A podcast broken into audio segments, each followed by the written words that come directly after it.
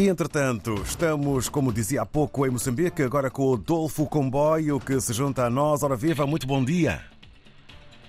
Ah, muito bom dia, ah, David Joshua. Bom dia, ouvintes da RDP África. Moçambique, ah, Maputo, hoje está com o tempo bastante quente.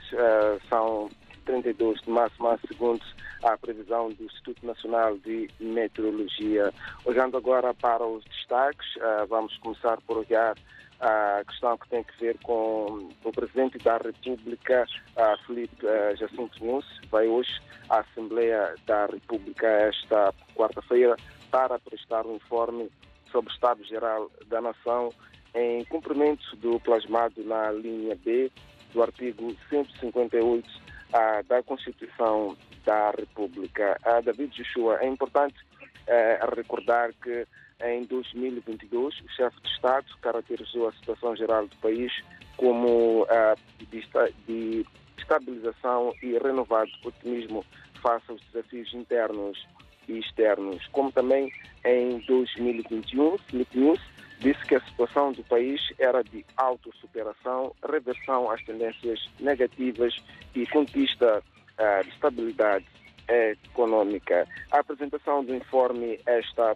quarta-feira sobre o Estado-Geral da Nação pelo Presidente uh, da República ao Parlamento é, é, é sabido que é uma cerimônia solene que, além dos deputados, vai contar, ou melhor, conta com a presença do governo, representantes dos órgãos uh, de soberania, uh, diplomatas e demais uh, convidados. Outro destaque é mesmo que ver ainda com este informe do Presidente da República, onde o, o, as bancadas parlamentares da Frelimo, ou melhor, do Partido Frelimo e do Movimento Democrático de Moçambique, alinham-se da necessidade de o Presidente da República ser explícito no seu informe anual, daqui a pouco, na Assembleia da República.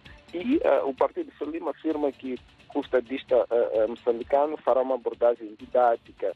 Já o Movimento Democrático de Moçambique diz que espera ouvir do chefe de Estado uma radiografia real uh, da situação geral uh, da nação. São, estas, uh, são estes destaques que preparamos para esta primeira hora e acreditamos que com, com, mais tempo poderemos trazer aquilo que são as sequências do que será falado hoje na Assembleia da República. Certamente que vamos ter esse tempo. Votos então de uma jornada maninga produtiva. Adolfo Comboio, estamos em permanente contacto. Um abraço. Obrigado.